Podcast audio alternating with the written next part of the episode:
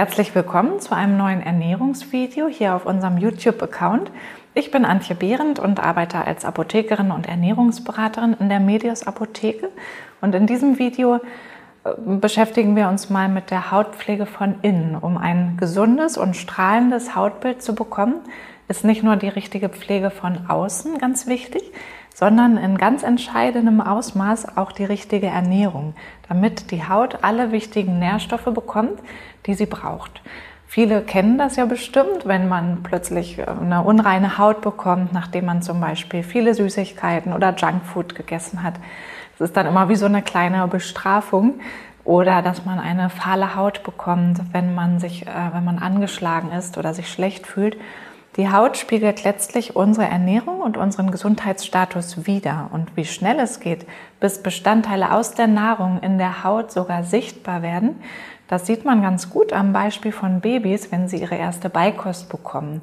Sie haben ja dann quasi schon nach dem ersten Karottenbrei eine ganz andere Hautfarbe, weil sich das Beta-Carotin aus den Karotten so schnell im Körper ausbreitet und dann für einen schönen Teint sorgt. Um zu verstehen, warum die Ernährung so eine große Rolle für die Gesundheit der Haut spielt, gucken wir uns die Haut mal etwas genauer an. Die Haut besteht ja aus mehreren Schichten und die äußerste Schicht ist eine ganz wichtige Schutzbarriere und die Zellen dieser Schicht werden auch ständig neu gebildet und benötigen dazu natürlich auch ständig neue und neues und hochwertiges Baumaterial, zum Beispiel in Form von Aminosäuren und guten Fetten und fleißige Helfer, die bei der Herstellung des Baugerüstes helfen. Und das sind zum Beispiel Vitamine, Mineralstoffe und sekundäre Pflanzenstoffe. Und das Ergebnis der neu gebildeten Zellen wird umso besser, je mehr hochwertige Ausgangsstoffe dafür zur Verfügung stehen. Und die kommen zu 100 Prozent aus der Nahrung, werden im Körper dann teilweise noch umgebaut, aber ursprünglich kommt alles dazu aus der Nahrung. Bei Kindern geht die Neubildung der Hautzellen noch sehr schnell, also sogar alle zwei Wochen ungefähr. Deshalb haben sie auch so eine schöne, glatte und strahlende Haut. Und mit steigendem Alter geht das dann immer langsamer. Bei Senioren dauert es meistens länger als 50 Tage, weil der Hautstoffwechsel dann einfach immer träger wird. Je besser der Stoffwechsel hier gefördert wird, indem alle wichtigen Nährstoffe wie Vitamine, Mineralstoffe, Antioxidantien und Baustoffe in ausreichenden Mengen zur Verfügung stehen, desto frischer und jünger und strahlender wird auch das Hautbild. Natürlich kann man die Hautalterung trotzdem nicht stoppen, aber zumindest verlangsamen, wenn man konsequent dabei bleibt und so eine Ernährungsumstellung nicht nur temporär als kurze Kur durchführt, sondern über einen ganz langen Zeitraum. Erste Ergebnisse sieht man dann meistens so nach ein bis zwei Monaten. Also man braucht schon etwas Geduld. Und dann fällt es den meisten aber auch noch leichter, wirklich dran zu bleiben, wenn man diese ein bis zwei Monate schon geschafft hat und einfach sieht, was es wirklich bringt.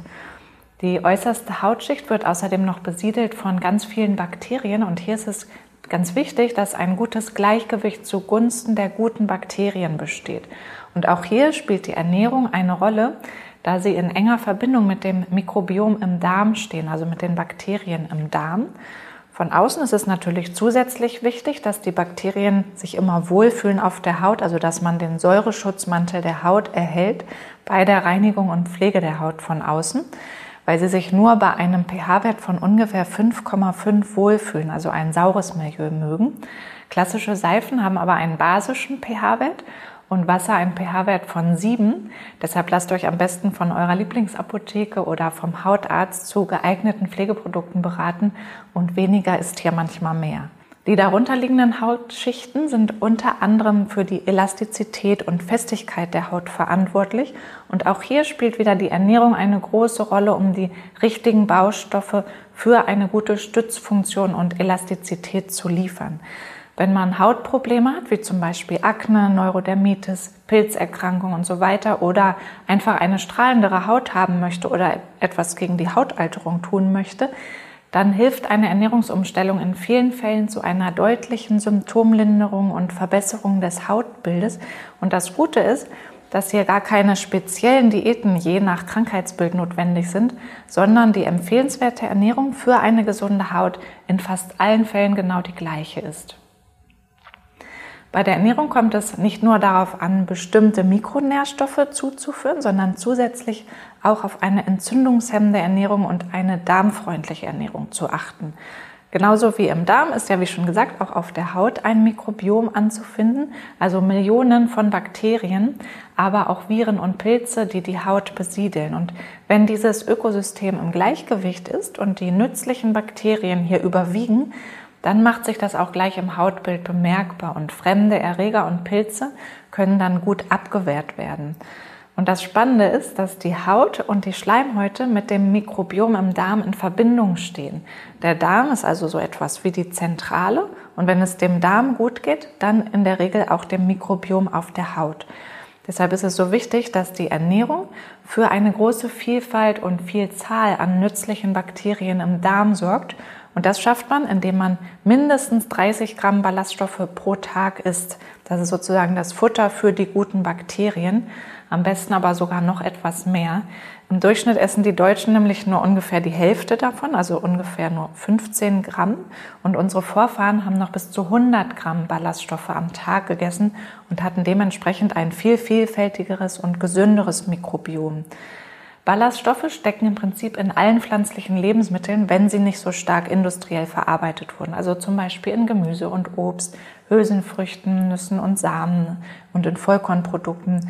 Aber es ist trotzdem gar nicht so einfach, selbst bei einer gesunden Ernährung überhaupt auf diese 30 Gramm zu kommen, wenn man das mal genau mit einer Ernährungs-App trackt. In einer ganzen Gurke stecken nämlich zum Beispiel nur zwei Gramm Ballaststoffe, in zehn Mandeln nur ein Gramm, in einem Esslöffel Kleie zwei Gramm, in einem Esslöffel Leinsamen so zweieinhalb Gramm.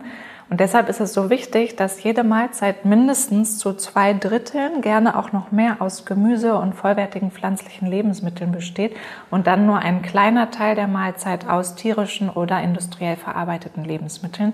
Sonst kommt man nämlich nur schwer auf diese Mindestmenge und lässt die guten Bakterien im Darm sozusagen verhungern. Und da alle pflanzlichen Lebensmittel ganz unterschiedliche Ballaststoffe enthalten und dadurch auch ganz unterschiedliche Bakterien füttern, ist es so wichtig, dass man möglichst bunt ist, also abwechslungsreich und auch mal Gemüsesorten isst, die man sonst vielleicht eher selten oder nie isst. Und man kann die Ballaststoffmenge dann ganz einfach mit Ernährungs-Apps berechnen. Und ich würde das auch empfehlen, das ruhig mal so für ein oder zwei Tage exemplarisch zu machen, einfach um ein besseres Gespür dafür zu bekommen. Und wenn es dann einfach noch nicht ganz ausreicht, dann kann man die Mahlzeiten noch anreichern mit mehr Ballaststoffen, indem man zum Beispiel Kleie mit ins Müsli gibt, anstelle von Hackfleisch, Linsen oder Sojahack oder Sonnenblumenhack verwendet oder Nudeln aus Vollkorn oder aus Hülsenfrüchten isst anstelle weißer Nudeln, Vollkornbrot anstelle von Weißbrot und so weiter. Und wenn das dann alles immer noch nicht ausreicht, dann kann man noch etwas nachhelfen mit Ballaststoffpulvern, wie zum Beispiel Akazienfasern, Inulin oder Flohsamenschalenpulver. Und die kann man dann einfach in Wasser lösen und trinken oder in Mahlzeiten mit reinmischen. Ein anderer Trick für alle Nudel-, Kartoffel- und Reisfans ist auch, dass man diese Lebensmittel erst am Folgetag isst und zwischendurch im Kühlschrank abkühlen lässt.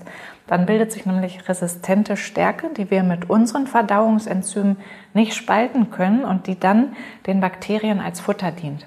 Aber das sollte dann nur einen kleinen Teil des Futters für die Bakterien ausmachen, weil die anderen Alternativen, die ich eben genannt hatte, viel wertvollere Lebensmittel für unsere Haut sind denn sie enthalten ja auch noch viele Vitamine und sekundäre Pflanzenstoffe.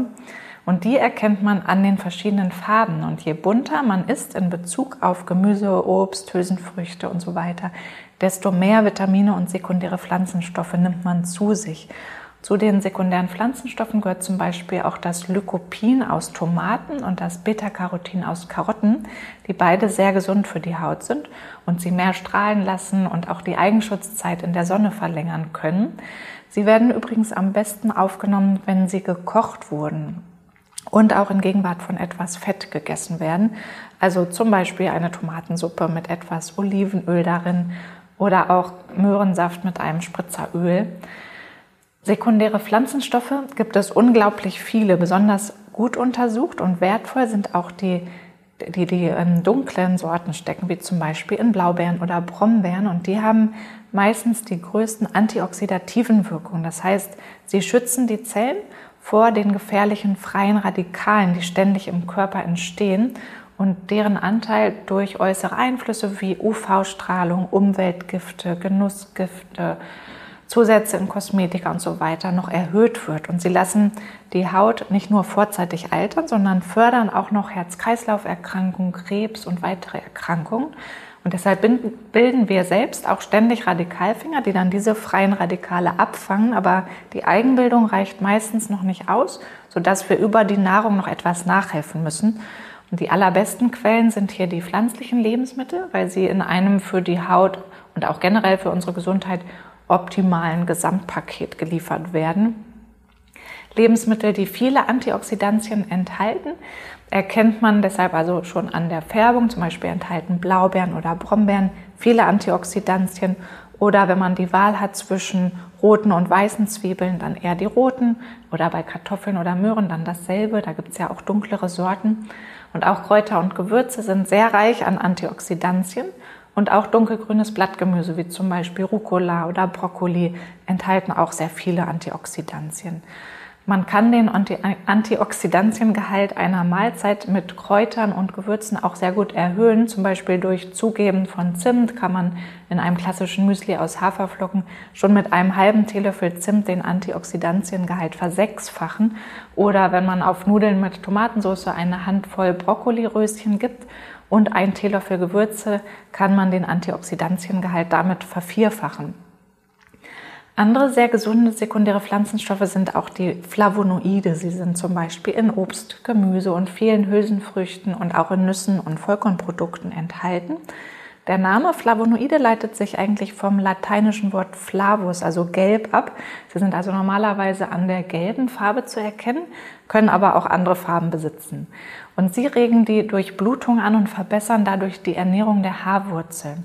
Manche Flavonoide schützen in den Pflanzen die Zellkerne vor den Folgen starker Sonneneinstrahlung und wirken eben auch auf unsere Haut schützend, indem sie die Haut vor einer lichtbedingten Hautalterung schützen und auch das zelleigene Reparatursystem anregen. Und es gibt noch tausende andere sekundäre Pflanzenstoffe. Es würde jetzt hier leider den Rahmen sprengen, auf alle einzeln einzugehen. Man kann sich aber ganz einfach merken, einfach bunt zu essen. Sie haben nämlich ganz unterschiedliche Wirkungen auf die Haut und auch generell im Körper. Und da sie für die einzelnen Farben von pflanzlichen Lebensmitteln verantwortlich sind, ist die einfachste Faustregel, einfach den Regenbogen rauf und runter zu essen. Am besten sowohl in roher als auch in gekochter Form, weil sie unterschiedlich gut vom Körper aufgenommen werden. Viele besser aus rohem Gemüse, dann ist auch der Vitamingehalt noch etwas größer, aber einige eben auch aus, aus gekochtem Gemüse. Beta-Carotin aus der Karotte oder aus anderem orangefarbenen Gemüse oder auch das Lycopin aus der Tomate werden zum Beispiel viel besser aus gekochtem Gemüse und in Gegenwart von etwas Fett aufgenommen. Fette sind generell sehr gesund für die Haut, wenn man die richtigen Fette zu sich nimmt. Sie wirken dann so wie eine körpereigene Bodylotion und außerdem verbessern sie die Elastizität, wirken Falten entgegen und wirken entzündungshemmend.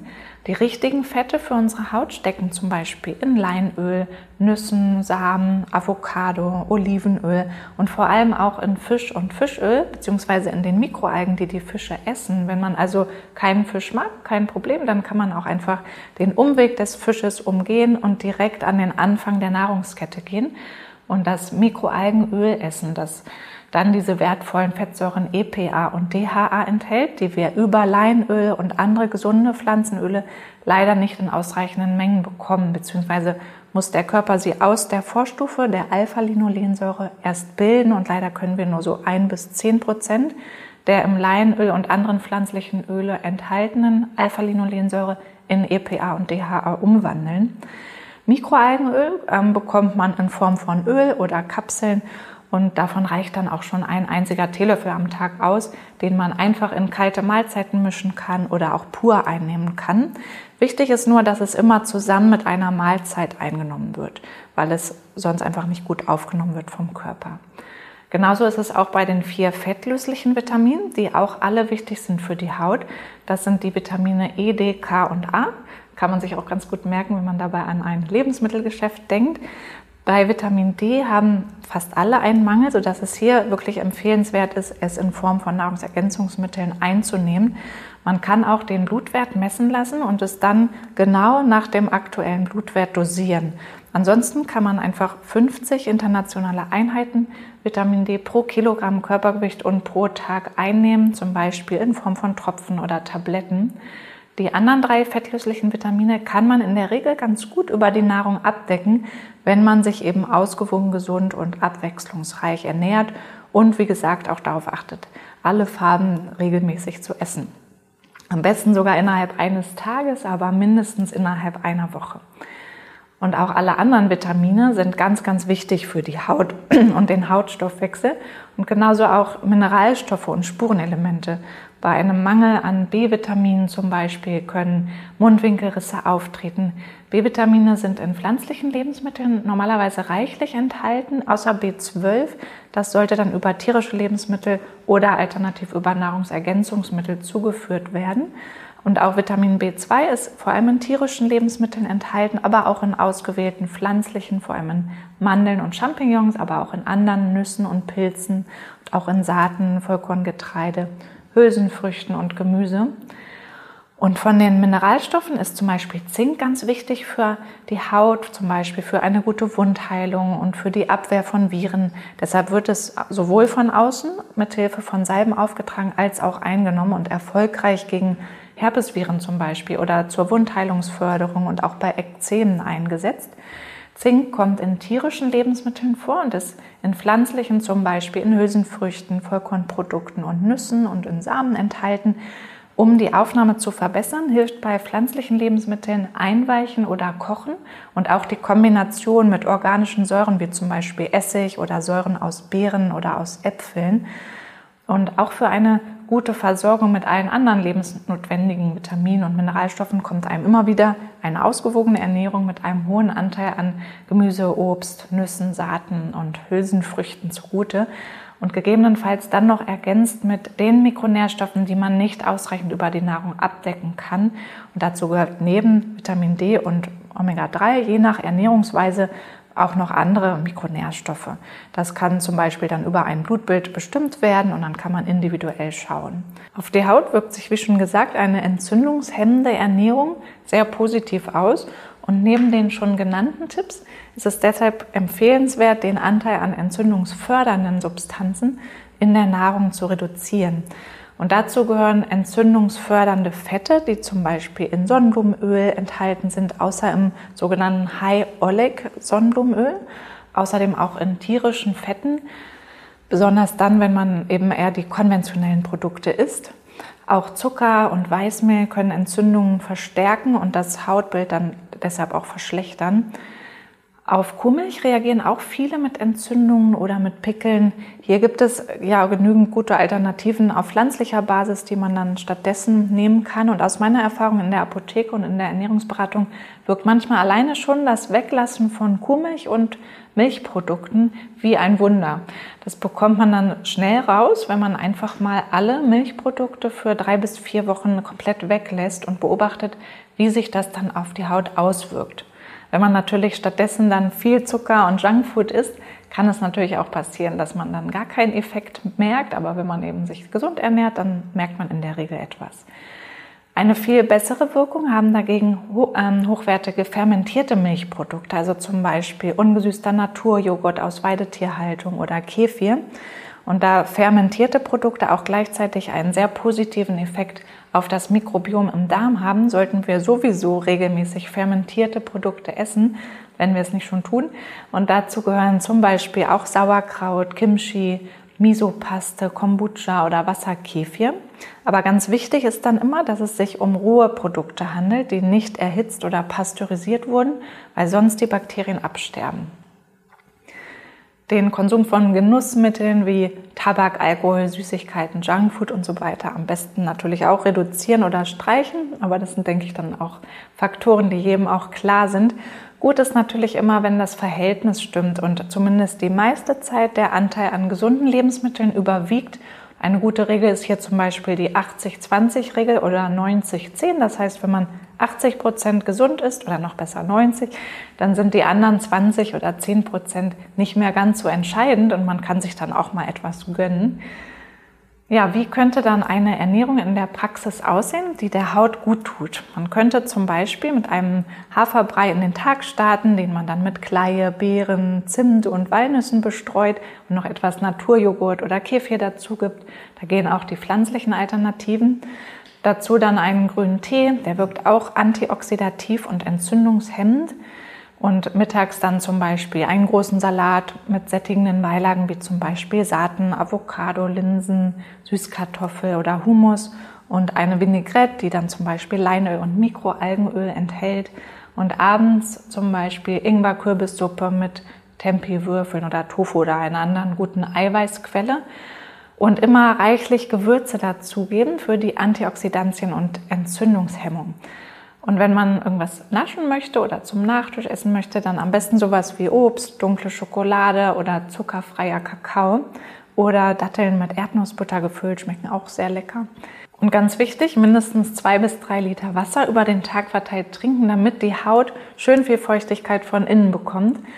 Und zwischendurch oder auch zu den Mahlzeiten eignet sich zum Beispiel auch die goldene Milch, also eine Milch, die Kurkuma enthält Gut, passt auch äh, Zimt oder Ingwer dazu und für eine bessere Aufnahme der Inhaltsstoffe ein bisschen Pfeffer oder eine Fettquelle wie Öl, Butter oder Kokosfett. Ich hoffe, dass ich euch ein paar hilfreiche Tipps geben konnte und bei Fragen zur Hautpflege von innen und natürlich auch von außen stehen wir euch natürlich gerne an unseren verschiedenen Apothekenstandorten zur Verfügung oder ihr könnt auch gerne die Kommentarfunktion hier nutzen. Für individuelle Ernährungsberatung könnt ihr auch sehr gerne persönliche Termine bei uns buchen. Dazu findet ihr unten in der Videobeschreibung einen Link. Dann vielen Dank fürs Zuhören und bis bald wieder hier auf dem YouTube-Account der Medios Apotheke.